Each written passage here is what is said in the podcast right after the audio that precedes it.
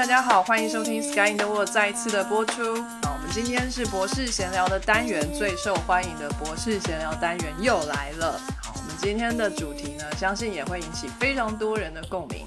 只要在海外留学过的朋友们，一定都会遇到这样的状况，就是在海外租屋跟在海外遇到的一些奇葩室友们。这样子，因为大家可能是学生的时候都还蛮穷的嘛，不大能很奢华的租一个就是套房，大部分都是跟大家一起共享一层公寓，然后或者是住学生宿舍。那通常你的室友就会有两个、三个、四个、五个，甚至六七八个。那个学生宿舍的时候，可能是六七八个共用一些公共区域，所以多少呢都会遇到一些问题。那我们今天就来分享我们在海外遇到的经验哈，希望呢给大家做一点参考。然后如果大家呃各位听众有想要出国念书啊，可以心里做一点准备，就是会遇到一些什么样的奇葩事件。然后呃已经在国外呃就是在海外呃经验过这些事情的时候的的这些呃听众们，也可以当做哎这个哎。呃，怎么讲？茶余饭后的一个笑料来听一听啦哈。好，那同样呢，今天我们有非常豪华，而且阵容不太一样的这个编辑团哦，主持人团。那我们来一一介绍。OK，我们有意大利的小鸡，Bonjour, la gatti。我们有瑞士的 V 编，Slovenski dubljian。我们有捷克的土壤，Dubljian。哎，跟我也是一样的，斯拉夫语系，是也是俄罗斯文吗？跟俄罗斯文很像，捷克语很像，就是打招呼的这部分，都不利颠，都不利颠，都不利颠。对，听起来有点不太一样，其实比较圆一点。哎，好像邓布利多，邓布利颠，都不要颠，要要多颠。OK，那我们还有在英国剑桥的小明。Hello everyone，这个我听得懂。你的英国腔呢？要英国腔是不是？对 对，快来一个。Hello everyone。比较矫揉造作一点的，真的是 hello，有一点 posh 啦，一定要 posh 一点。哎，那 Queen's English 有没有？一定要女王的英英文这样哈。你必须有 RP。好，那小明大家应该也不陌生啊哈。小明之前有陪我们玩过啊 Clubhouse 啊，在这个疫情开始的时候呢，小明非常热心的来举办了 Clubhouse 活动，非常多的人来参与。那希望小明呢能够持续跟着我们一起玩。哎，等一下，我还没有打招呼啊。OK，我是旁边喊着我是宝妈？呃，我个人的这个在海外租跟室友的经验是有一点点小丰富。我觉得你自己一个人就够撑一集了。你到底有多少室友？真的，他当房东哎，他房子是城堡吗？全部人加起来都个房间，就是哈利波特的城堡这样子，房间就无限多，一直进来，一直装这样哈。我一开始是在英格兰念书嘛，英格兰的房子大家都描绘的出来，就是红砖黑瓦的这种红砖屋，每一栋房子啊，大概都是百年以上的这样子的屋龄这样子，所以。如果有哪一栋房子啊没有闹鬼，那个比较奇怪啊。每一栋几乎都会闹鬼，这样。房子虽然是红砖，可是他们的房屋隔层，就是一楼二楼之间啊，或者是那个楼梯啊，就都是木头的，所以走来走去都一定是叽叽拐拐的声音。如果住在一起的不是一家人，一定是互相干扰，所以这个在室友的这个相处的方式呢。就会比较容易有摩擦，更尤其是英国的房子啊，非常的小，我真的很不懂。我跟非常多朋友都分享过，小明你也可以分享一下，英国的房子每一个房间都超级小，英国人明明就蛮大只的，不知道为什么他的房子跟床都特别的小，有没有这种感觉？其实我有跟我的英国同事谈过这个问题，因为我同事很大只，一八几。可是你知道，我有看过一个其他人写的一个文章，是在说《哈利波特》为什么里面角色长得那么不一样？那他他们都是英国人，所以就是大概可以分成说，哦，北方的英国人 比较是 Viking 的，所以他们就比较大只，比较凶狠。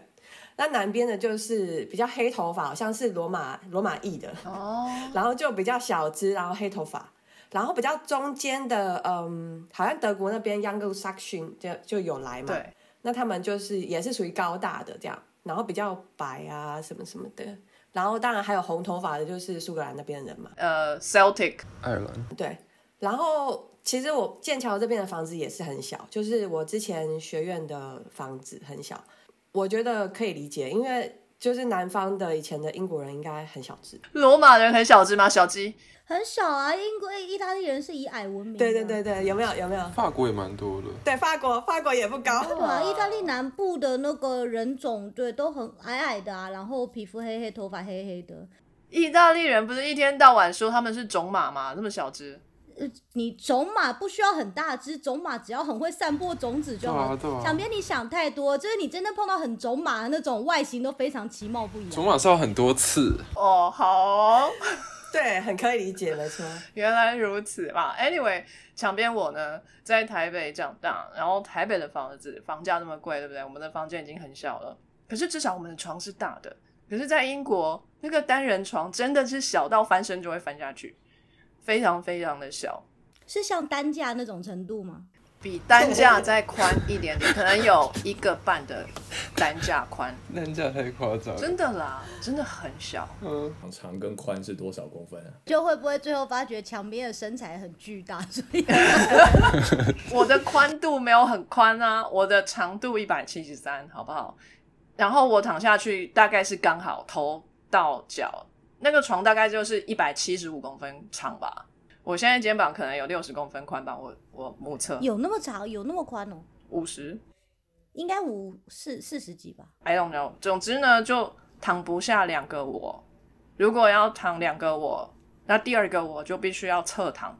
我觉得这个故事告诉我们，大家不要让矮子当权，因为如果矮子当权，所有东西的规格都是小号的。对，还好我那时候女朋友个子非常小。你们两个可以挤一个单人床，后来他来的时候，我帮他准备了一张双人床，所以还好。不过我们有挤过单人床是可以的，那是因为它很小嘛。对啊我查到了啦，单人床是九十公分宽，right，就是，差不多。然后一般的大部分大家认定的知道的单人床大概是就是 small double，就是加加大版的单人床是一百二十二，是不是？哇，差了三十公分呢。有没有是？真的蛮小的。你就知道，我后来到了美国工作，我就觉得整个世界无敌世界大，有点太夸张的大。我之后就还在美国买房子，有地下室一楼跟二楼，还有前院跟后院，无敌世界大。然后我每天只有用我的一个小房间，我就选那个房子里面最小的那个房间待着，我觉得那样比较有安全感。就是我买这么大的房子干嘛？哦对，，anyway，哎、我之前去我美国朋友家也是这样，就是他一进去，他家很大很大，可是里头就是整个客厅是空的，连家具都没有。然后他就带我走到里头，一打开最小的一间房间，然后他把什么沙发、电视、他的床全部都塞在里头。他说我住这间，可是整个房子都是大的。对你那个朋友应该就是我吧？我就是那样啊，一模模一样样。我的一楼都是给我的狗跑的，对，我觉得他可能买了房子就没有钱买家具了吧？是差不多，对，是这样的，没错。好，那我就娓娓道来。我在英国呢，因为呃刚开始去的时候是贷款过去的嘛，我没有奖学金，所以一点都不宽裕。然后我贷款了一笔钱，这笔钱我要必须省吃俭用，要念四年的博士班嘛。然后我就想说啊，如果有个万一或者怎么样，又要再有 extra 的一年，我就觉得不能花太多钱。虽然说贷款过去好像一笔大钱过去这样子，但是也不能就是奢华的花，必须要很省的花，不然最后就会没钱。哎，跟你们说，那个跟台湾的这个银行贷款，他们都是一笔钱，我贷了一百五十万。然后整笔呢就汇英镑过去啊，到英国，然后英国的那个银行就把我当 VIP，他们觉得我是金主，无敌世界有钱。真的真的，因为一般不会有那么多钱在银行，真的。然后只要我走进那个银行，就是会有人倒茶给我，然后弯腰就是鞠躬这样，然后说：“哎，请到我们的 VIP room，然后你要你要办什么？哎，要不要来就是买个定存啊，或者什么的这样。”跟我介绍各种金融产品，这样我完全都听不懂那是什么。那个时候英文非常非常烂，就是受到尊荣的对待，我觉得还蛮开心的。好，anyway，我到英国的时候呢，就是很不能花钱，所以我就找了一个最最最便宜的房间。英国是叫做 boxing room 嘛，就是一个房子里头最小的一个房间，是专门拿来收藏鞋盒用的鞋，就是各种不想要的东西堆在那边，就是一个储藏室的意思，就非常非常的小。然后塞一张宽是九十公分的单人床，刚刚好。剩下一个大概宽四十公分的走道，这么小，我可以讲一个讲一个那个 sad story，只是 sex 还是 sad？我还蛮想听 sex story 的。没有 sad sad story，那个最小的是七十五公分啦，所以九十还算大的。Oh my god！哦，所以九十已经很尊荣了。对对对，那我租的那个房间就是这么小，然后那个个床的前面摆了一张非常小的书桌，就刚刚好，连衣柜都没有，衣柜是在房间外面。第一周就是住在那边。我到英国的时候就是十月左右，非常的冷。我没有想到这么冷，因为我要过去英国之前有跟在英国的学长接洽过，然后他跟我说：“哦，还好啦，真正冷可能是来年的二三月。”隆冬的时候大概是一月到三月之间，所以我过去是十月，那里秋天就还好，所以他跟我说一件薄外套、薄夹克就可以了，所以我就带了一件薄夹克。我觉得你不要相信这种被摧残很多年的人。我觉得外国人他们的皮肤跟我们不一样。哦，那个学长是台湾人，哦哦，对，我觉得就是你出国久了之后，你被摧残久了，你慢慢的就是皮也会长厚了，你就会忘了以前在台湾环境是多么的可爱宜人。皮长厚还是脂肪长厚？都有都有。我们就不要探讨学长的皮下脂肪。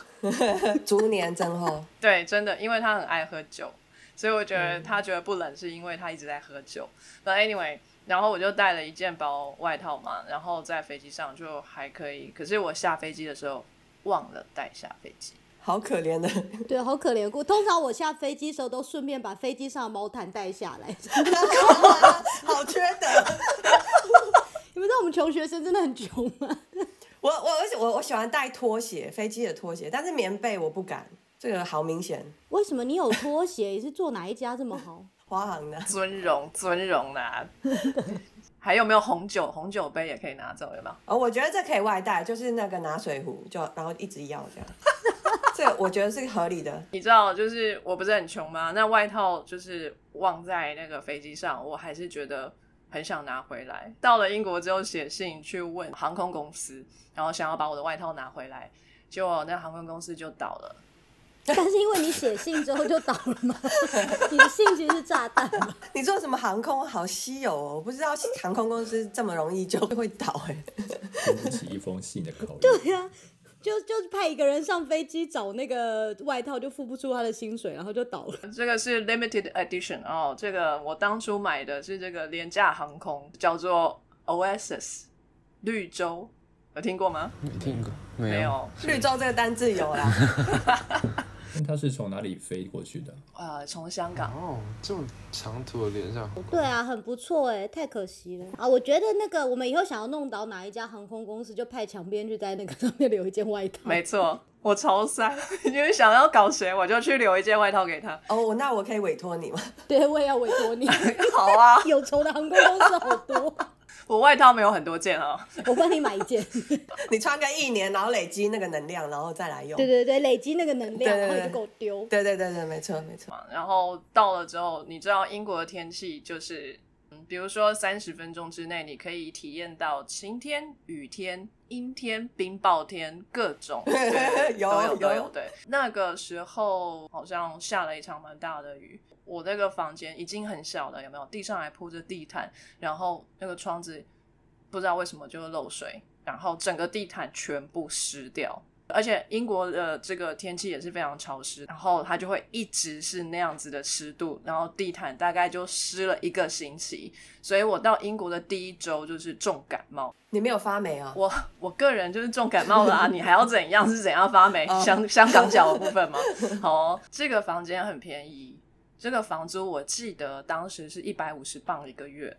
这边大概说一下哈、哦，租一整个房子，那个时候在那个区域，我在 Nottingham，在学校旁边，不算是市中心，然后也消费不算是最高的地方。租一整栋房子大概是七八百磅，然后租一个房间，一般的价钱是两百五到三百，然后我租了一个一百五十块的房间，就等于是一般价格的一半左右。哇哦，蛮便宜的。那个时候的三百磅大概台币多少？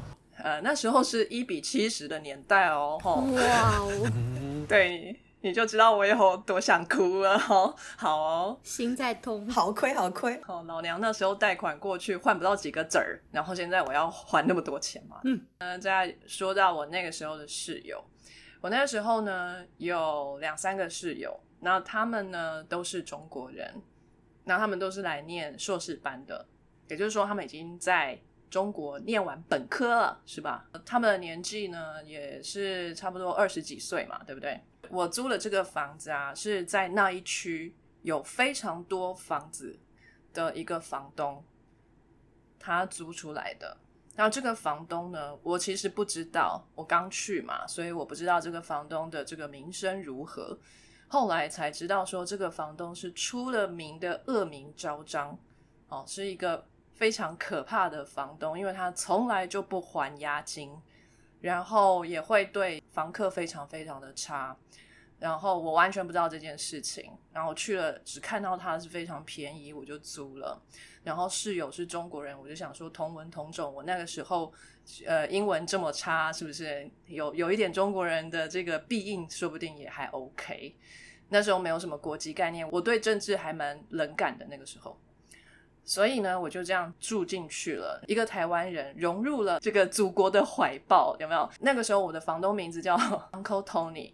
各位同学，如果有要去 Nottingham 念书的，千万不要租 Uncle Tony 的房子哦。还有他女儿 Auntie Tara 也不要租哦。现在还活着吗？还活着，还活着。我觉得用 uncle 和安提这种号在江湖上行走，好像都怪怪的。对，Auntie 跟 Uncle 呢，他们现在可能官司是吃不完啊，各种房客要告他们，但是我不知道他们后来都怎么处理，因为都是国际学生嘛，所以他们时间到了也就都回去他们的国家了，这些官司发出去也就悬在那里了，这样。好，那再来呢？我就是跟这些中国人混的还蛮熟的，就总之就是跟他们一起生活了一阵子。我发现这些中国人非常非常的妙，哎，他们虽然年纪已经二十几岁，但他们的行为跟高中生是一模模一样样。他们在那边玩那个爸爸妈妈、儿子女儿的这种游戏，哇哦，听起来好刺激。对，就哥哥要照顾妹妹，对，然后他们就是会去一起滑冰，有吗？谁又啊、扭伤了脚呢，然后哥哥就会来爱护他，是吧？请问是这是 A 片情节吗？怎么个爱护法？我一定要听。对对对，有有超像超像，然后我看了真是傻眼，就是这他们是硕士半生吗？真假？很夸张，非常非常夸张，就是无法长大的孩子们这样，他们都是一整群集体行动的，一起去买菜，一起去滑冰，是吧？各种活动，然后他们都会约我一起。完全不把我当外人，所以我就非常非常的温暖的被照顾了这一阵。啊，你不觉得很烦吗？嘘，先小声一点，小声。这一群中国人跟 Uncle Tony 是好朋友，哦，为什么呢？Uncle Tony 呢是个英国人，他想方设法要去抠这一些访客的钱嘛。可是他是英国人呢、所以他的脑子再怎么好也抠不到多少钱。这些中国人可是很会帮他们想法子，Uncle Tony 还要跟他们请教一些策略来，所以这些中国人跟 Uncle Tony 就呃交情非常好。啊，Uncle Tony 还会每周开车带他们去采买，哇塞，这可是其他房客没有的待遇。不知如何评论，你这一切听起来都很歪。他就是帮忙招揽房客吗？要不然还有什么可以做的？哦，我跟你说哈，本来呢，他的这个押金，比如说他收的是一个月，你最后搬走的时候，他押金就不还你嘛，他用这个方法去多克扣你一些钱，对不对？但是后来中国人教他了什么呢？就是说，哎，你还可以除了一个月的押金之外，还要交一个 key deposit，嗯哼，对，钥匙交给你，钥匙也要押金，所以他也可以再多扣一笔钱这样子。可是那之之后房客还要还他钥匙吗？不不给钱，他要还钥匙。还钥匙还是要还，你不还也没关系，他再打一把或者换个锁也可以啊，他自己都能干，没有问题。对，反正这边我没有租很久，嗯、是没有什么问题，但是我觉得那个房间实在太潮湿了，我住在那边一直生病，没有不是办法，所以我就跟 Uncle Tony 说，我想要换一个比较稍微大一点点的房间，所以他就安排我去他的另外一个房子住，然后在这个房子里面。我遇到的室友有三位，一位是日本人，一位是马来西亚人，一位是印度人。呃，这个日本人年纪大概当时就四十几，快五十岁，是个女孩子，她来念英语教学的硕士。可是她的英文没有很好，我跟她的交谈必须要用纸笔，我们是用汉字交流的。看起好浪漫哦！她知道我是台湾人，然后知道这件事情之后，她每一次只要跟我有机会长谈或是正式面对面的交谈，都会先跟我说对不起。对不起，就是当初南京大屠杀或者怎么样，呃，就是殖民台湾等等的，就是杀了很多台湾人，他就一直跟我说对不起，这样对。然后再来就是马来西亚室友啊，我们之前有访问过他，马来西亚室友乔治。然后我这边可以爆一下他的料嘛，反正他也不会听。你确定？有可能会被室友暗杀。会听吗？真的，我好紧张哦。乔治呢，他也是来念硕士班的。他那时候很年轻，就一样是二十几岁的小伙子。然后他就跟这个日本女孩子在一起了。这是为什么？你刚刚一直强调那个日本女孩子年纪有点大吗？对对对对对对对对，这个姐弟恋。你为了爆乔治的料，已经梗铺很久的梗了。铺很久。对，哦，这这这这个是还蛮奇葩的事情。不过呃，这个乔治人非常非常的活泼，然后他英文也非常好。我们一整家子人呢，就靠他了。就只要家里有什么事情要必须跟房东沟通啊，或者是对外干嘛的，就都靠他。你知道日本姐姐跟我呢，就英文就不行嘛。可是乔治的英文那个时候是我们敬仰的对象，对。然后当然你们不要忘记，我们还有一个印度室友，对不对？这个印度室友好像有存在跟没有存在一样。呃，是个女孩子，她很会做菜，可是她好像常常不在家。然后他只要回到家开始做菜，整个家就会是他的味道。他好像回来就是为了留下他的味道而已，然后就会离开，这样对。可是他是在外面有其他地方可以住吗？一般怎么？应该就是跟男人同居吧。Yeah，就是 quotation 朋友家住这样对。嗯后来呢，发生了一件非常扯的事情。就是在这边，我们签了约嘛，跟 Uncle Tony 签了约一样，他就不要退我们那个最后一个月的房租跟押金啊。因为我们后来就知道，原来 Uncle Tony 是这样恶名昭彰的人，所以我们就有准备了。我们就说，我们最后一个月的房租要用那个当初付的押金来抵消。然后，呃，Uncle Tony 他就不愿意，是最后一个月了嘛。然后我们没有要付房租的意思。然后 Uncle Tony 就。带了好像扫把、扫帚之类的东西来把我们的门敲破，那是一个玻璃门，不是他自己的门吗？对他自己的门，宁可把它敲破，然后让我们的房子就是 unsecure。那那个门就是上面一半是玻璃，下面一半是木板，所以他上面把它敲烂了以后，任何人都可以伸手进来，从里面把锁打开就进来嘛。所以这个事情发生在大白天哦，然后他就在外面叫嚣，然后房子里只有那个日本姐姐，然后日本姐姐非常害怕，一个人躲在她的房间里面不敢出来，然后一个人在那边啜泣的哭，然后打电话给我说：“哎，那个时候乔治就是在工作了，所以他在市政府打工，然后我呢在实验室，然后印度室友照样是不在家。，right？所以呢。”只有日本是有一个人在家，然后他就打电话跟我求救，我就赶快赶回来，可是没有用啊，英文不行，然后也骂不过 Uncle Tony。后来他终于联络上乔治，因为之前乔治在工作没办法接电话，现在他联络上了，所以乔治就带着市政府的人来了。在他们来之前，我们有报警，所以警察有来，但是警察是站在 Tony 那一边的。警察就说：“我们怎么可以不交房租？是我们的错。”你看，Uncle Tony 跟这个警察似乎有一点什么。But anyway，后来这个这个乔治跟市政府的人来了，就来协调这件事情，但是也是非常的凶狠。所以我那时候我记得我还有拿着手机录音存证。后来这件事情，我们真的也有到学校的这个法律咨询，然后上警察局去做笔录。所以我在英国有上过法院，也有上过警察局，都有了。对，耶、g i v e me five！在门被就是打破之后的当晚，就是连夜逃跑了。那我们就到朋友家，就稍微窝了一下。之后我就找了下一个房子去住，然后在这个房子住的就比较久。嗯，我就完成了我的博士学业，所以可能呃，我住了有三年左右，遇到的呃室友就比较多，呃有。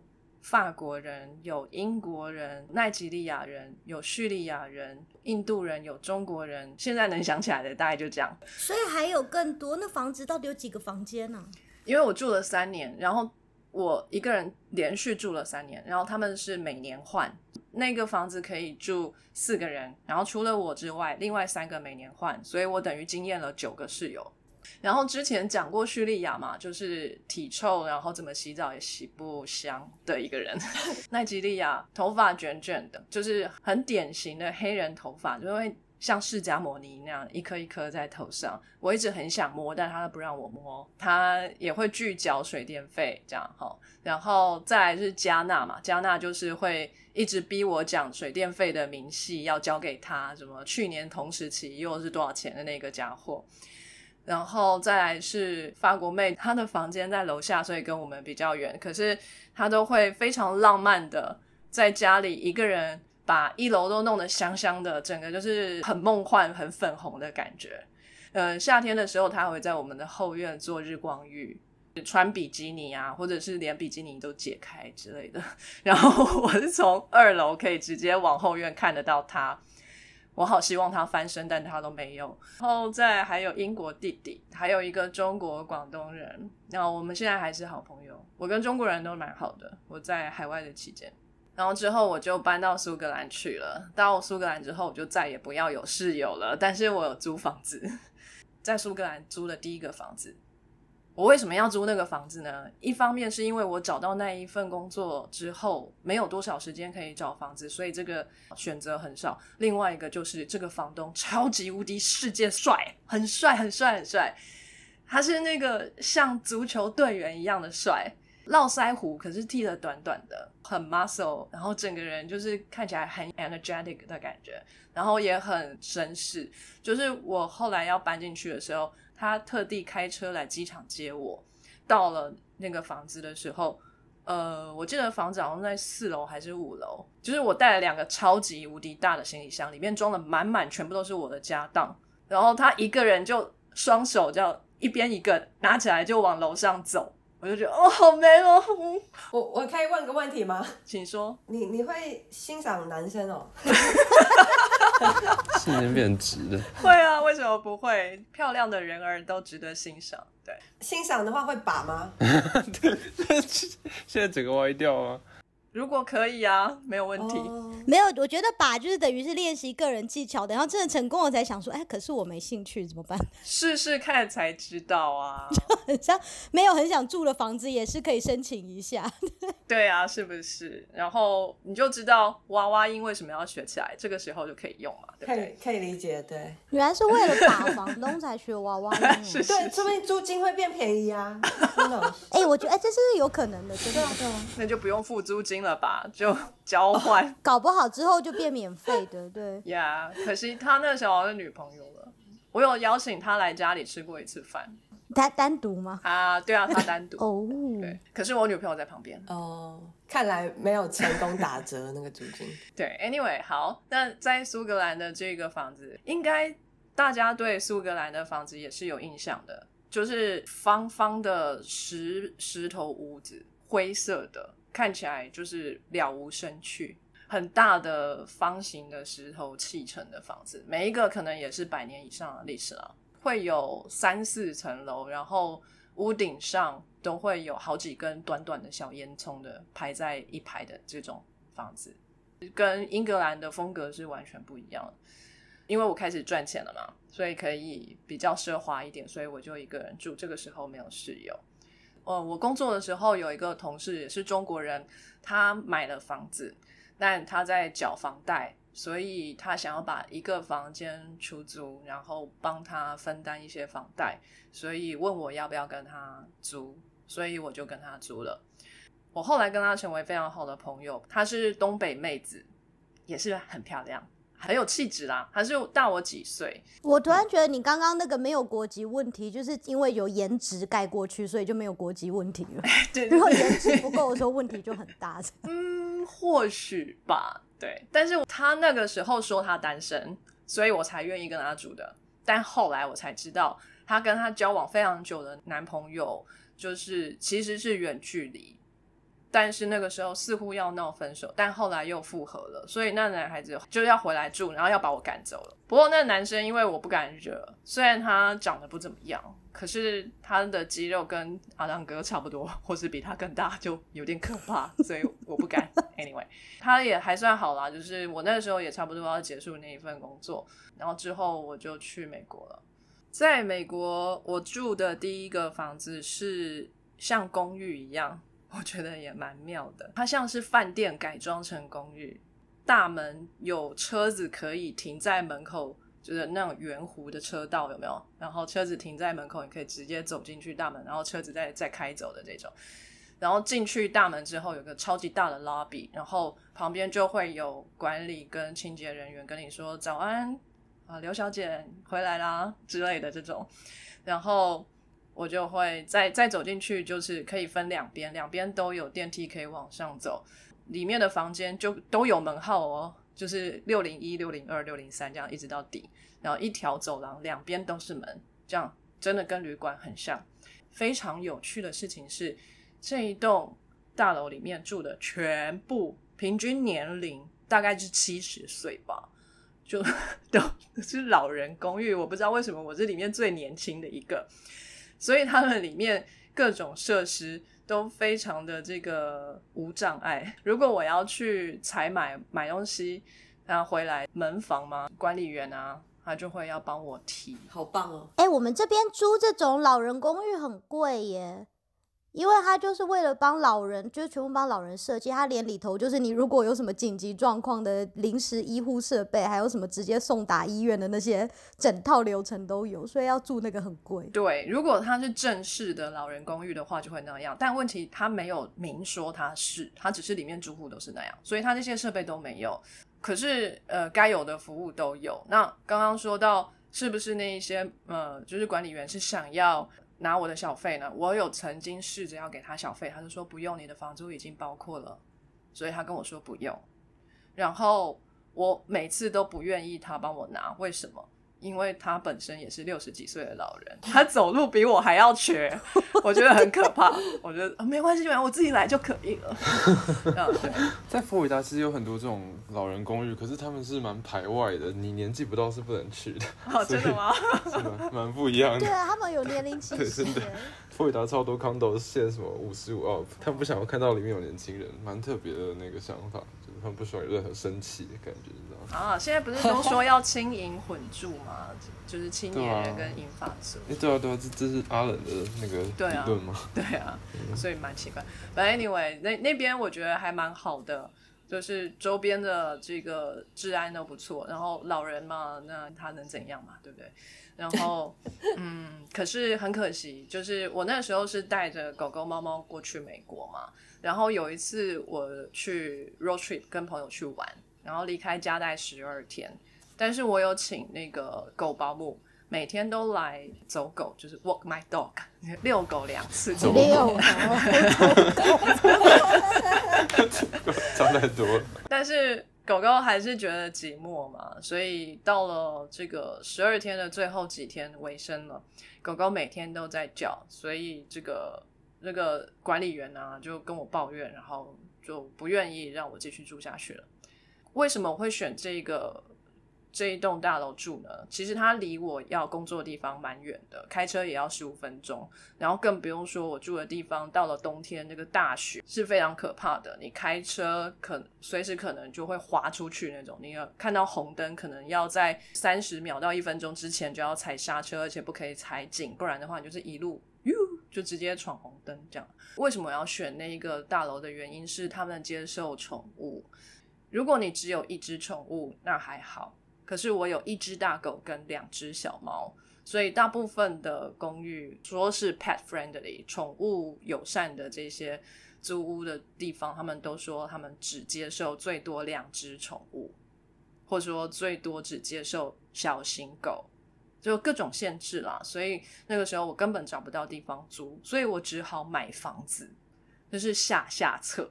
不过还好，那地方的房价不高。我算了一下，我自己钱当然是不够，但是如果跟朋友多少凑一点，或许还可以付得起头期款啊，或是什么的。然后我就去贷款，但贷款不让我呃，就是通过。为什么呢？因为那是我到美国的第一年，然后他们回去看我的银行账户，就会发现说我的银行账户里面的钱不是来自于英国，就是来自于台湾，没有多少是来自于美国的。然后我在美国消费记录也还没有太多，所以我也没有信用点数。他们就很怀疑我是不是在洗钱。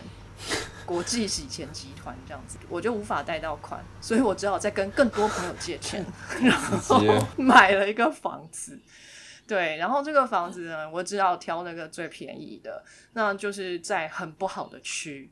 哦，那很不好的区里面的稍微好一点的区，就我住的地方的前面两条巷子，再过去一点有一条大马路，马路上面常常会发生枪战，那就算了。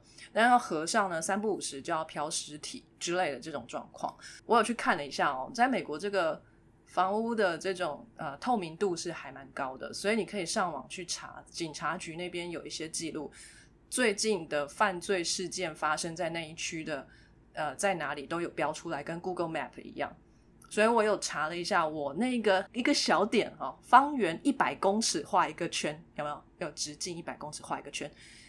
在那个半年到一年内，好像没有发生什么事，顶多就是青少年闯空门，他就哦，好吧，那就这里好了。然后房价又是可以负担，对对对，所以我就买那里。我很幸运，那个房子其实呃就是 condition 很好。然后前一个屋主呢是白人女生，房子他们那边住了五年，他们要离开的原因是他们本来那个屋主是一个人住，他养了一只狗。后来他把房间租给另外一个女生，然后他们两个就在一起了。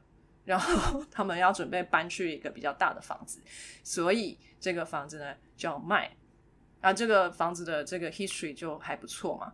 那可是他们两个是这个区里面那个 postcode 哦，就是整个邮地区号里面唯一的一对白人，其他的全部都是咖啡色的跟黑色的。这样就拉丁裔或是非裔的美美国人这样子，我接手那个房子之后，我就成为那个区唯一的黄人这样子，然后 一样有养狗，然后一样也是喜欢女生的女生。好，你们可能不知道，但是如果听众当中有人熟悉这个同志文化的话，听呃之前有一部电影叫做《听墙在说话》。哎，是你在说话吗？哎，对对对，那根本是我们 podcast 的标题啊！哎，是不是？哎，那这部电影其实就在叙说三个不同年代的三对拉子同志，呃，他们的爱情或是生活故事，这样，他们都生活在同一栋房子里面。哦，所以你后来就想着你的下一对一定也要找一个同志住进来，你们就可以拍一部新的电影，而且要不同颜色的，最好是黑色的。奇怪的条件。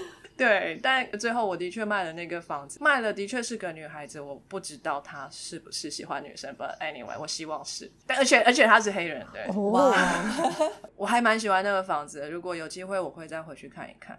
对，那这就是我在海外呃租房子跟一些室友的哎小故事了。我讲了多久？也快一个小时了。因为你有数不清的室友啊，真的。Atlas，但是我的我的记忆力不好，所以可能有还有一些事情以后会冒出来。好，这是大概是我的一个状况。那小鸡呢？哎，我室友经验不像你那么丰富，因为我从一开始就觉得我应该会很讨厌有室友这件事，所以我就是。尽可能不要有室友，然后可是，一开始很穷的时候，不要有室友怎么办呢？就我不是说我是为爱而生的女人嘛，所以我每次都跟人家同居。那你还不是有室友，只是 对。但是我现在要跟大家讲，千万不要做这件事，这件事很蠢，因为你在国外跟人家吵架，然后接下来没地方去的时候呢，是非常惨不忍睹的一件事，你还有可能被踢出家门，流落街头。真的太危险了。对，大家就算为爱而生，也要学习，就是墙边的印度室友，就是要保留一个房间，偶尔回去散步一下味道，这样。要有自己的房间，对对对，就不说的算只。留一个床位或什么也没关系，反正就是要像这个保险一样，就是你出了什么事的时候，你可以逃回去。我在美国的时候。就是就是都没有那个室友的问题，就是都是另一半。可是我在美国的时候跟你一样碰到宠物的问题，因为就是我的另一半他有一只狗，然后我飞到美国的时候，我带了两只狗，一只猫。嗯就所以，我一进去之后呢，我们公寓里头就住了四只动物。然后我那时候并不知道，在那个美国对于宠物的规定有这么严格。因为拜托你们地方那么大，你们到底是就是为什么要计较屋子里头有几只动物？等一下，我比较同情那只猫，哎，它应该觉得自己是狗吧？那只猫哦，不会，那只猫过得很爽，它就是像个老大一样，每次坐在很高的地方看着下面的三只狗。它是一只很嚣张的猫，它以为自己是人，就是它要跟我们平起平坐。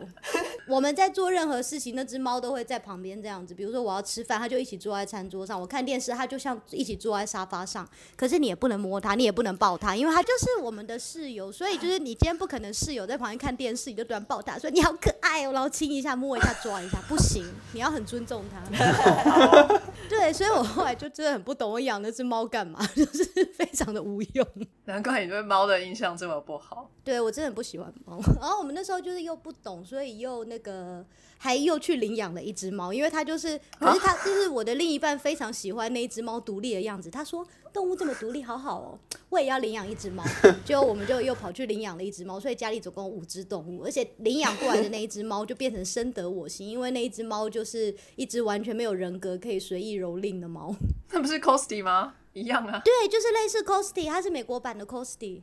哦，对，然后可是好死不死呢，就是因为我就是不知道那个呃。出屋每个屋子有宠物，就是每个公寓都有一个宠物规定这件事情，我就很天真的某一天一个人出去遛了三只狗，就是三只狗就是 三个牵绳遛三只狗，还觉得自己好了不起，好像店里头的那个 dog worker 一样。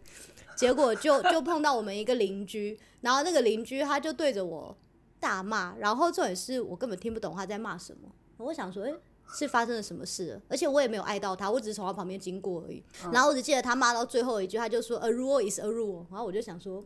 什么 rule？然后我就不管他，我就回去。第二天我们就收到了那个呃公寓公寓委员会寄来的通知，然后说我们违反规定，然后两个月内要离开，还是一个月内的样子。然后就就发觉哦，原来就是规定是两只，然后就是你如果去那个，就是那时候我们在科罗拉多，就是路边都会有一些那个 apartment book，就是他所有的公寓都不是私人。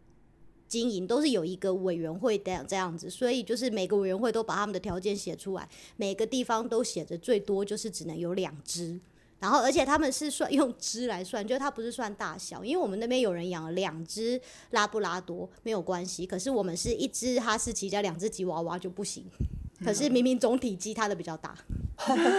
对，然后后来我们就开始到处问，然后才知道说，原来科罗拉多还有一条法律，就是规定所有的人，就算是你自己买的房子，室内的宠物最多只能养四只。我想说，你到底为什么要管到我家里来？而且对，是用只来算，所以如果你养了一只鹦鹉，什么一只鱼，对，就是它是用只，就是说你如果养了一个水族箱里头有什么十只斑翼马鱼，其实是犯法的，有人可以去告你。这太少了。这也太夸张了。对，就是很莫名其妙。可是总而言之，我们最后就有一天在路边那个刚好在我们家附近散步的时候呢，碰到一家人刚好要搬家，然后他们住的是一个 townhouse，就是那个屋子比较大个，就是大大的一个那种美国式的房子，一栋，然后里头有两三层楼这样，然后还有一一个前院，然后有一个车库。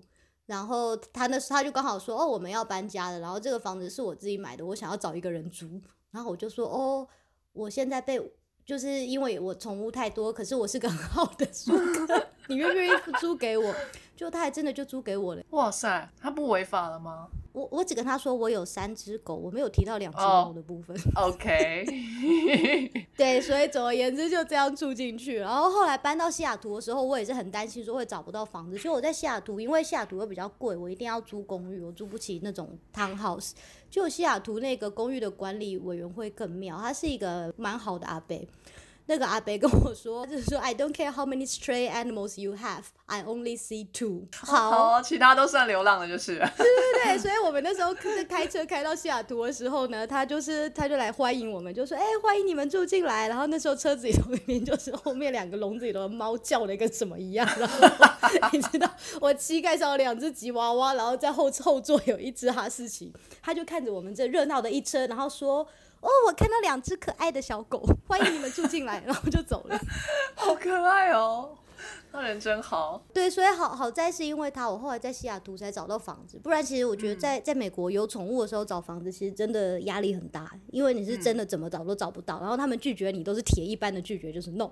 就完全没有对讲还的余地。到到了意大利之后，刚开始的几个月的时候，有有一个室友，然后我不知道为什么我的人生呢，非亚洲的室友都是 model，这么棒，有空姐的吗？其实几乎都是男的比较多。一开始室友是个委内瑞拉来的 model，然后哇哦！然后他就是一个很很奇怪、很冷淡的人。我在想，他们 model 那个 fashion 界大概都要这样，就是你知道要要有点姿态，不能太那个热情。对对对。然后我还记得我刚开始的第一天呢，首先我觉得他非常莫名其妙的是，他第一天就是跟我自我介绍，我就说啊你好，我是谁谁，我现在搬家，我们是新的室友。他就说嗯呃很荣幸认识你，我是某某。然后他讲的很小声，所以我也听不清楚。他那时候正要出门，然后我就跟他说哦好，那谢谢 Tom，拜拜。就是我我只听到 Tom，我以为他叫做 Tom，然后他就这样跟我点一下头就走了。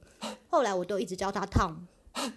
然后直到某一天，他的朋友来，他朋友来我们家里，他的朋友很很很热情，然后就跟我聊天说，哦，你是台湾人，怎样怎样怎样，我就说，哦，对啊，呃，Tom 跟我说你也是 model，他就说 Tom 谁是 Tom？他的名字叫做安童。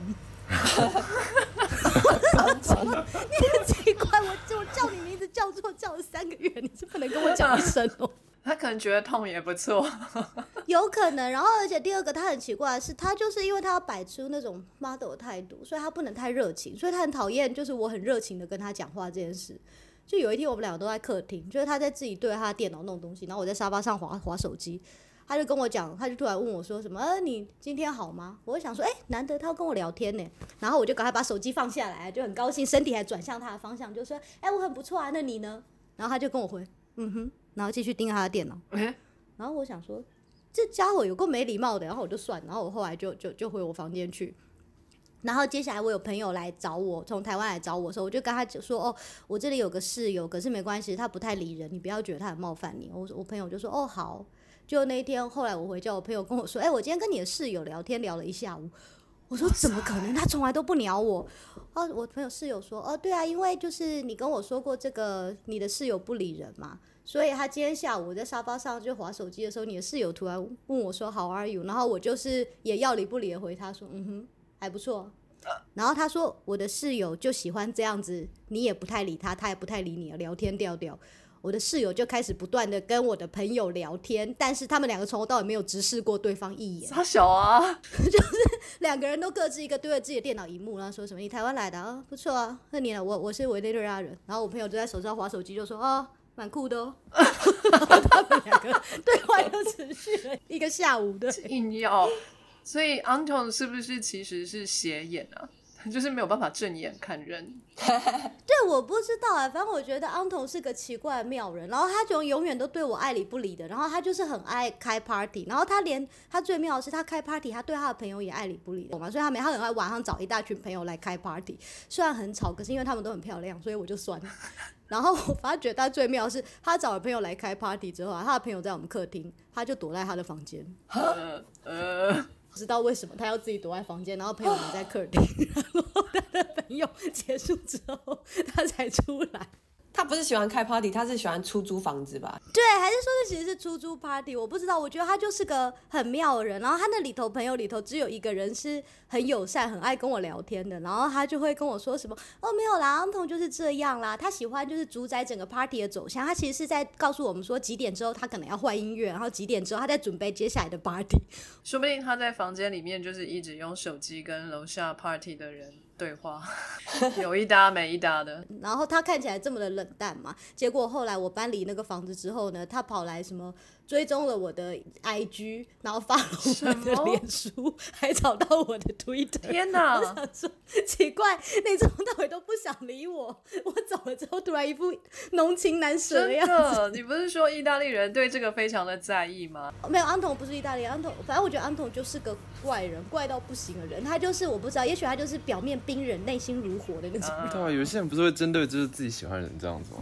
可是我觉得他好像对所有人都这样。他他他是单身的吗？没有我哦，说到他单身，这就是理解我气的事，就是他为什么每次都要让我做这种很蠢的事。我刚去的时候，他那时候有个女朋友，那个女孩子来，然后那女孩子还蛮可爱的，然后有跟我聊天，然后就说她是他女朋友，然后我还想说哦，很好啊，这好在这个女朋友很亲切，就是她虽然不理我的女朋友，所以我就跟这女朋友聊了几次。后来隔一阵子之后，这个女生没有来了，然后接下来我我就是偶尔还是会用这个问她一下，就是说，哎、那那个某某某好吗？然后安童也是这样要理不理的跟我说，他很好啊。然后有时候还会跟我 update 一下说，哦，他最近去哪里玩了？我就说，哦，真的哦，好好哦。接下来就是他的那个比较友善的朋友，某一次来开 party 的时候，我就说，哎，怎么好久没有看到昂头的女朋友了？那个友善的朋友就说，你在说什么啊？他们分手很久了。硬撑，童，你为什么不跟我讲？就是想要摆姿态啊！没有，他就是一直让我当个白目的人。我懂了，他的心态就是他在身边的时候就爱理不理不甩，但是他他分手之后，他就一直在 follow 他的女朋友哎。哦，所以他就是那种要失去才懂得珍惜的人。还是他只喜欢远距离啊？友情也喜欢远距离的友情。他就是个怪人，可是我觉得有可能，因为他后来交了第二个女朋友，然后第二个女朋友我终于先跟他朋友打听好，这个是他女朋友吼，我就哦好，然后就这个女朋友来了我们家之后也是对我非常的亲切，然后就说哇你是台湾人哦，就是我接下来要去什么中国什么工作六个月。然后我想说，嗯，你们刚开始交往一个月，然后现在你要去中国工作六个月，这 真的很妙。很适合他啊，他应该是看上这一点才要跟他在一起的。真的，我觉得反正安童这个奇妙，我觉得安童可能就是猫吧，就是你知道你要他又要跟你交流，你又不能跟他太热切，我就是受不了这种猫类的东西。他应该是属猫的。对，然后接下来我就是中间就是又是再度为爱而生跟人家同居，然后再度为爱而生的结尾是被踢出房子，所以那时候临时要找一个房子，然后我这次就找到了一间那个 model 公寓，然后这一次更惨，因为那个。很多 model 是短期来某一个地方工作，比如说米兰，他们可能就是 Fashion Week 的时候来个两个礼拜或一个月，然后马上就要走，所以他们有很多这种 model 公寓，就是给他们短期住的，住了十七个人。哇哦，除了房东是个摄影师，还有我是一个莫名其妙的科学家以外，所有人都是年轻的费洛蒙到处喷发的 model。哦，这个实境秀哎，真人实境秀。对，然后我真的觉得那些实境秀一点都不夸张。那房东是一对 couple，就是一对非常年纪巨大老少恋的 couple。那个摄影师四十几岁，然后那个 model 二十岁。然后我跟那个二十岁的 model 房东成了好朋友，然后所以就会常常看到他在跟其他 model 周旋的样子。然后我就真的觉得他们真的，因为他们好像说他们可能十四岁、十三岁就要开始工作了，就是如果你想要成功的话。然后，然后他们的年纪可能通常大概到二十几岁的时候到高峰，可能到三十岁之后就很难再继续这个工作，所以你要在十几岁的时候就把这份工作做到极致。所以他可能从十三、十四岁，他们就会离家，然后就住到这种 model 公寓，就是一直短期的，一直换室友，两个礼拜就换一次，或者是可能就是被放到那个呃他们的经纪公司可能会把你丢到其他的国家去，然后你就自己一个人孤独的住在这种 model 公寓里头，然后去跟所有的那种很强势的 model 竞争。嗯，所以就变成他们从小就被训练了，就是你要很凶，不然别人就会欺负你。哦，对，所以就是那屋子就变得真的很像实境秀。首先第一就是，比如说有很小很小的事情，比如说谁谁晚上在开 party 很吵，然后你可能就跟他说，哎、你可以不要这么吵吗？我觉得这是很正常的事吧。可能就晚上十一十二点，然后他们可能就会大怒，然后就会说。你为什么要给我规矩？这是我的生活，是我人生，你没有资格对我人生指手画脚。我想说，我只是请你小声一点而已，你有必要这么激动吗？然后第二个我很不习惯的是，他们都很习惯莫名其妙就就开始脱衣服，他们啊很习惯了。就是我可能就在聊天说什么，然后某一个人就会说：“哎，我其实我最近那个胯下有点痒，不知道怎么了。”我就说：“哦，会不会是天气热发湿疹啊？”然后那个女生就马上站起来，然后就把裤子脱下来，然后把脚搬开，就露出那个你知道内裤旁边那一块，跟我说：“你看看这个像是湿疹吗？”然后我想，我不知道该怎么回答。他们是误会你是医生，不是科学家，对 他们所有人都误会我是医生，然后都会问我奇怪的问题。因为你在医院工作。对对对，然后我整个就是每天都点点点点点点。可能对他们来说，身体这件事情就也没有那么隐私吧，因为他们模特儿在走秀的时候，不在后台要很快速的换衣服，他们就没有在在意这件事情。对，差不多。然后，然后就是他们连男生也都这样，就是穿着四角裤在屋子里头走来走去，然后每个都那个阿当哥身材，就其实，在那个屋子是真的蛮养眼的。我就坐在沙发上，然后就一眼看到就是都是肉，满满的都是肉，青春的霸退，北拜所以就就也不错。就是虽然那屋子很多这种抓嘛，但是因为有很多袜配，所以我很开心我。就接受。对我现在就是终于搬到了一个呃，后来后来就终于找到我的朋友在这边，他买了一个房子，所以他需要有。就是他比较熟悉，所以他希望是台湾人或者是语言可以通的人住进来，所以我就住进了他的房子。然后之后我就碰到的都是台湾的室呃台，我们碰到一个台湾或一个香港室友，然后就亚洲人可能真的比较好沟通。然后就是，可是我们的房子有三个房间，然后我住了第一个房间，然后第二个房间另一个台湾女生住进去，然后我们两个算是一拍即合，就生活习惯很很一很一致，然后就没有什么冲突。然后，可是我们的第三个房间每次都会住进来一个跟我们很不合的人，就是连续发生了两次。就我们第一次住进来的室友是个香港人，然后跟我另一个室友都很爱干净，然后都非常的东西都摆很整齐，很有条理。然后我们就希望第三个人也要很爱干净，所以我们都特别跟房东讲，然后房东也都说好。然后他每一次要呃面试新的室友，他都会跟他们强调说，哦，里头这两个女生她们很爱干净哦，觉得这屋子就是个安静不吵，然后很干净的地方。每个新来的人都跟我们说，当然当然，你知道我最讨厌吵了，我这个人就是非常非常安静。然后来了之后都不是这个样子，对我就觉得每个人都对那个安静的标准或者是吵的标准不一样。那你的标准是什么？比如说，我们就会说晚上十一点之后就请不要就是公共的放音乐或降低音量，然后或者是那个声音就是小一点。然后或者比如说，如果要看那个影集什么，晚上十一点之后就请用耳机之类的，对。然后结果那个室友就新的那位室友就会说，可是我用耳机耳耳朵会痛，然后音量太小我听不到，你这样叫我怎么享受电影？电影可以白天看吗？嗯，诸如此类。然后我还记得那个香港室友，就是首先就是因为我们的第三个室友呢，我我是学科学嘛，然后我的那个另一个合得来的室友，他也是在念博班，他是学那个心理学和经济学的，所以我们就觉得哦，好像科学的人比较好沟通，因为我们第三个永远都是来米兰学艺术的，然后我就觉得艺术家是不是都比较，就是他，我觉得他们好像都觉得他们要有一个姿态，就是他们做什么，他们都会说，可是因为我是艺术家，我都不知道要回什么。就那个香港室友，比如说他在煮菜嘛，然后他就开了火，然后接下来就是那个他就忘了他开了火，他就回去他的房间，然后火就烧干了，所以我们回家的时候就那个锅子在干烧，烧到他所有东西都已经变成黑的，粘在底部，然后火还在烧，因为这样就有点危险呐、所以我们就关掉，然后就跟他讲说，哎、就是那个这个要注意一下，他就说。哦，对，可是因为你知道我是艺术家，我刚刚灵感突然来了，我需要创作。哦，哦，好吧，好哦，我想说，那可能灵感不是常常来吧，灵感也许偶尔拜访一下。然后后来某一天我回家的时候，马桶的水就是开着正在冲，就是没有停，因为我们这边的那个开关是打开冲，然后你要关上它才会停嘛。然后我回家的时候听到那个马桶的水一直在冲，一直在冲，然后我就进去马桶看，就看到那个我们放的那种芳香球，就是前一天还是新的，现在已经被冲到快要没了，所以那个水应该冲了一整天。然后我又再去跟室友说，呃，不好意思，这个怎么回事？然后再度，哦，因为灵感来了，我就呃，他是做什么的艺术啊？可是他其实是念那个，他好像是念什么国际艺术市场行销，所以我想说，啊你不是在卖艺术品的吗啊？，在电商的吧？灵感想到怎么卖吗？也有可能，有可能。反正这是第一个，然后这我们这就已经对艺术家有一点警觉了。然后后来来的第二个，然后也是艺术家，可是第二个就一直跟我们强调说，哦，她的个性很温，因为第一个女生后来到最后就是，因为我们常常跟她讲，就是你要注意这个注意那个，然后后来就爆炸，她就大骂，就什么住个屋子要有这么多规定，啪啪就不欢而散。然后后来第二个进来，我们就特别跟她强调说，希望好沟通什么，啊，这个就是这个台湾女生，然后就说嗯很好很好。结果她进来之后，我们发觉她更可怕，她超级不好沟通之外，她就是是那种。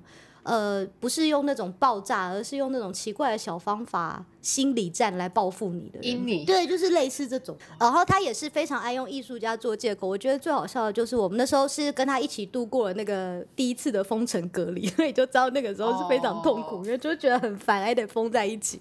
然后他在封城刚开始的时候就已经强烈规定，那时候就是疫情刚开始，去年三月，大家都不知道是什么状况，然后只知道。非常可怕，然后完全看不到终点，所以那时候规定就很严格，就说所有人都不能离开屋子，就是除非你有必要要去看医生或什么的。结果那时候他还是不断的离开屋子，然后所以我们就跟他说，现在是这个封城的期间，就是冠状病毒这么危险，就是现在法律就是这样规定，就是请你不要，就是不要破坏这个法律。他跟我们说，哦，我跟你们不一样，我是个艺术家，我的灵魂是自由的，我没办法被禁锢在一方小天地。对，你知道，就是我们那时候整个就是傻眼，就嗯。后来我们就只好跟房东讲，然后房东就手段很强硬的，就直接跟我们三个人就是视讯会议，然后就说，哦，我是非常尊重这边的法律，所以我请你们三个互相监督，只要谁任意为了非必要理由离开屋子，你们打电话给我，我马上请警察在楼下等。然后这个人被警察开了单之后，我就请他马上搬出去。然后结果呢，就是一旦知道会被罚钱和搬出去之后呢，哎，他的灵魂就不再自由了，他就变成 非常安分守己的待在他的房间里。他们居然没有硬起来，就出去住外面了。没有哎、我后来发觉就是。艺术家自由的灵魂啊，很容易就被钱而禁锢了。因为他说他是艺术家，可是他对钱超级超级超级计较，计较到一个 我不知道该怎么讲的境界。就你知道，我们的水电是三个月来一次，然后我们水电费就是来了一次就是三个月的份，然后也没有很多，一个月最后算下来大概就是二十块。他就过来跟我说，呃，不好意思，这三个月内我有九天不在家，我们是不是水电费要扣掉这九天呢？就是你知道，九十天要扣掉九天，然后我就哈，然后我们最后你知道算完之后，一个礼拜如果平均算下来只有一点五块，这这要怎么扣？而且他要算天的，还不是算一个礼拜。然后这，然后我现在就想说，可是我这阵子也常常不在，如果要这样算的话，然后我就稍微看了一下，然后就发觉那三个月我因为要开研讨会，我有三个礼拜不在，然后我就去跟他讲说，哎、不好意思，可是如果真的要这样算的话，我其实有三个礼拜不在，可是我觉得这样子一点点小钱就就算了啦，不要计较，我们能不能就就是照就照这样付？然后他就跟我说，你要知道我不是在计较钱，那种两三块、两三欧的钱，谁会在乎呢？我可是个艺术家，我只是希望我们一切要很公平。我就说哦，所以你的意思是说？要要要照这样子，我的三个月、三个礼拜，你的九天扣掉吗？他说不是，我就跟你讲说，这不是钱的问题了，就请照旧。跳针，对，诸如此类，很小很小的事情。然后，然后第二个就是他很爱跟我们玩心理战，我不知道为什么。就是我们在封城之后，大家不是都关在一起，所以其实每个人在做什么，别人都听得到嘛。然后他就是很爱，就是怎么讲，呃，他会他会控制，他要给我或另一个室友听到不一样的东西。这么厉害，对，就是很奇怪。比如说他在他在跟人家聊天，然后那时候就是因为他的他的房间其实不是个正式房，他的房间是在跟我们的厨房很近，然后那边硬隔出一个区域给他住，这样。所以就是我们在厨房的时候都一定听很清楚他在说什么嘛。然后我就发觉，如果今天我在厨房的时候呢，他在跟他朋友视讯，他就要把那个他朋友的声音也打开，所以我就会听到他跟他朋友在讲话。可是如果就是在那个同时间呢，如果我另一个室友一进来呢，反正这些声音就会关掉，然后他也不讲话了。他就是在调控，就是谁可以听到这个，谁可以听到那个。然后我不懂为什么他会选择要让我听到那些东西，因为我有一天进去的时候，他在跟他的朋友大聊他们怎么玩性玩具。然后我就想说，他到底为什么要让我听到这个？因为你适合。对，然后我就想说，我到底在他心中的形象是什么啊？然后就是在那时候，就真的就是听听听到一半的时候，然后我的室友就进来厨房，马上砰就关掉了一片安静，所有性玩具的那个对话就没了。哇哦！然后我想说，所以他是真的就是就是放给我听的呀，他到底为什么要做这种事？哦，原来小鸡的形象是这样啊！好刺激哦！对，我不懂，反正有了这这些前车之鉴之后，我现在又再度回到一个人住，因为我就觉得跟这些艺术家住实在是太烦了，或者跟 model 什么。哦，所以你现在就是套房吗？因为我现在其实是一整层公寓，可是就是这公寓头两个房间本来是给我和那个生活习惯很好的室友两个人住，然后这样我们想说我们两个就不会吵架。结果好死不死，因为冠状病毒呢，他在去年五月逃回台湾之后就再也没有回来过了。哦哦，好好也是好啊。所以就剩下我一个住对，然后我最近有个暂时的室友，又是 model，你们都今天如果听前面的录音，可能会听到都是他在他在背景聊天的声音。他也很妙，因为因为他就是在前天的时候呢，我的房东突然打电话给我，他只住两个月而已，现在第一个月，我房东打电话给我说，哎、我们的那个大楼管理员说，你的室友现在在我们的院子里头，然后和他的朋友一起在穿着内衣，不知道在干嘛。然后我就说，哼。怎么会有这种事？然后房东就说能不能请你赶快回家看一下。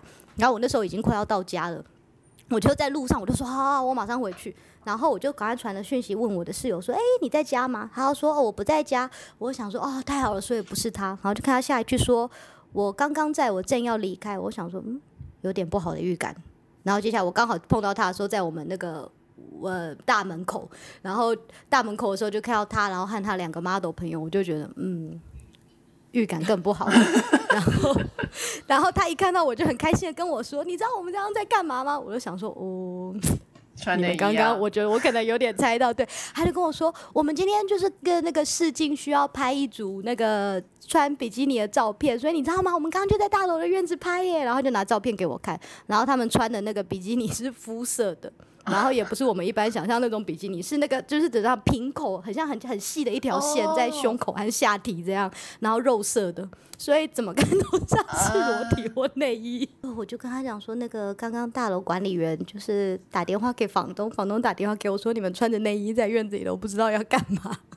然后他就说我们没有干嘛，我们只是在工作。我就说嗯对，可是可能没有。大家不是很能理解你们的工作，然后他跟我说，可是看院子里没人，不过就几个小孩子。我就说，哦哦，那那个小孩子是大楼管理员的小孩，所以更可怕。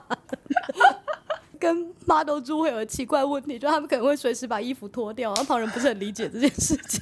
而且肉色内衣不是阿妈才会穿的吗？他们是一个复古风吗？对，是时尚啊。哦，我觉得那应该是非常非常的 fashion，因为那个虽然是肉色的，可是它是皮的材质啊就是它是皮的材质的肉色的，Oh 衣服。my god，好妙哦！所以硬要说的话，就是一个性感到不行，可是就嗯，可能老人家看了心脏病会发作的衣服。